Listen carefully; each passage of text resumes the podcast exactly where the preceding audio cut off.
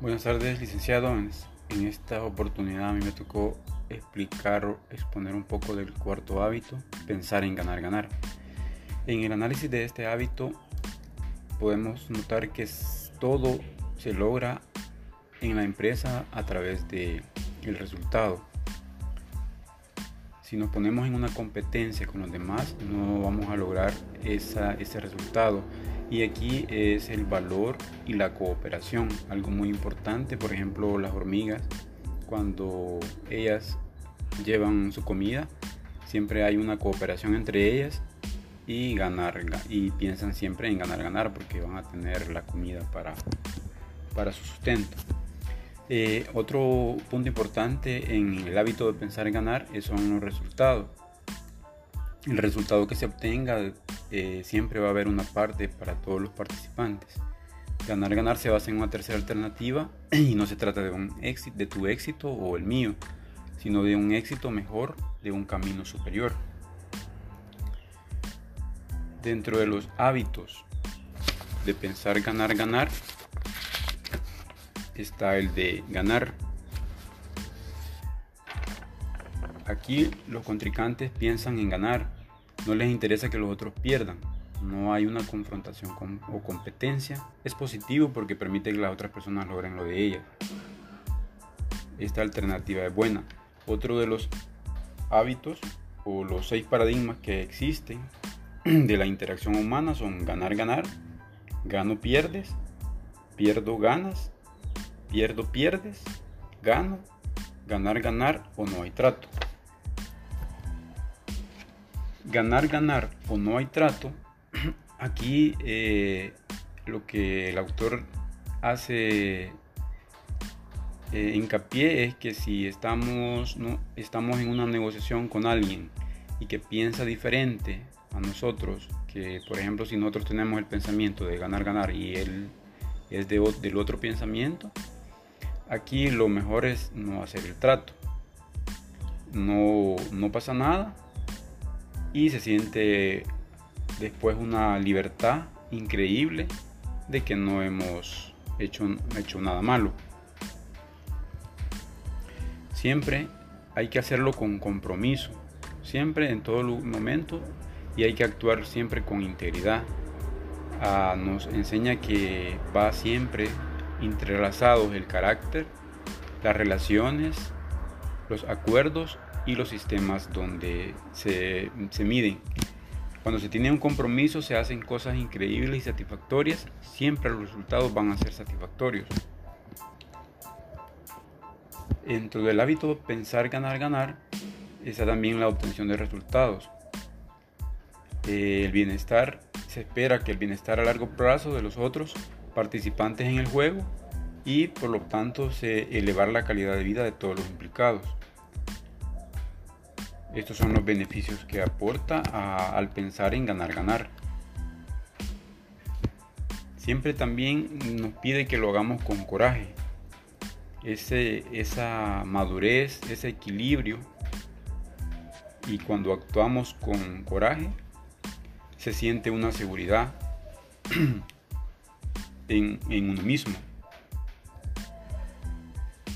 También nos dice el actor que eh, hay en de este paradigma, en el mundo hay lo bastante como para que todos obtengan lo que buscan. Pero, pero lograr esto considero que cuesta, que cuesta. Nadie quiere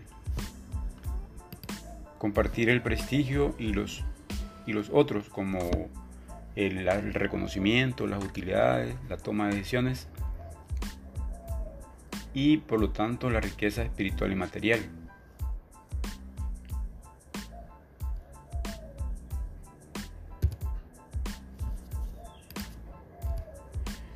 Para todo, en todo momento siempre va a haber un acuerdo para producir. Siempre tenemos que poner de acuerdo entre jefes y empleados, entre personas independientes, grupos de cooperativistas, entre personas y empresas y proveedores y cualquier otro ser humano que necesita siempre un acuerdo para producir. Siempre va a haber un acuerdo, sea un, acuerdo positivo y va a haber siempre esa, esa estrecha, estrechez de mano. Los elementos en el acuerdo ganar-ganar eh, son los resultados deseados que esperamos lograr, las directrices, como, como está el plan, los recursos que vamos a emplear, va a haber una rendición de cuentas y vamos a, a tener las consecuencias. Aquí cuando hacemos un acuerdo de ganar-ganar, hay que confiar en el otro porque sabemos que tiene siempre, también sabemos que siempre tiene ese pensamiento. Aquí no vamos a perder el tiempo de vigilar, sino que hay que confiar y, y eso de confiar nos permite estar más tranquilos. Por ejemplo, en el caso de las empresas, piden los estados financieros y ahí saben que se está logrando los resultados. También nos pide que hagamos una, un, una sugerencia práctica. Eh, para esto pensé en dos sugerencias prácticas. La primera es eh, piense en una interacción futura en la que trate de llegar a un acuerdo o negociar una solución. Comprométase a mantener un equilibrio entre el coraje y la consideración.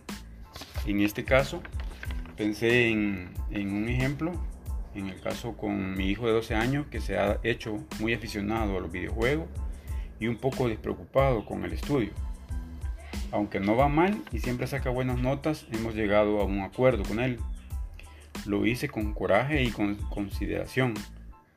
Cuando saque una mala nota, se le va a disminuir el uso del play. Aquí estamos actuando con coraje y con consideración. Otra sugerencia práctica que nos dice es trate de identificar a alguien como modelo de pensamiento ganar-ganar, que incluso en situaciones difíciles procure realmente el beneficio mutuo decida observar con mayor atención y aprender con el ejemplo de esa persona. Aquí otra sugerencia práctica que pensé es, he identificado a una persona que piensa en ganar ganar, que es mi esposa, quien trabaja en el sector de salud y por tanto debe de presentarse normalmente a su trabajo, sabiendo que corre con peligro de contagiarse ella ha implementado en nuestra casa un, todo un protocolo cuando llega de trabajar en las tardes, porque lógicamente quiere protegerse a ella y proteger a su familia, o sea, a mi hijo y a mí. Y aunque nos ponga a trabajar y a estar alertas cuando ella llega, ganamos nosotros y gana ella. Muchas gracias.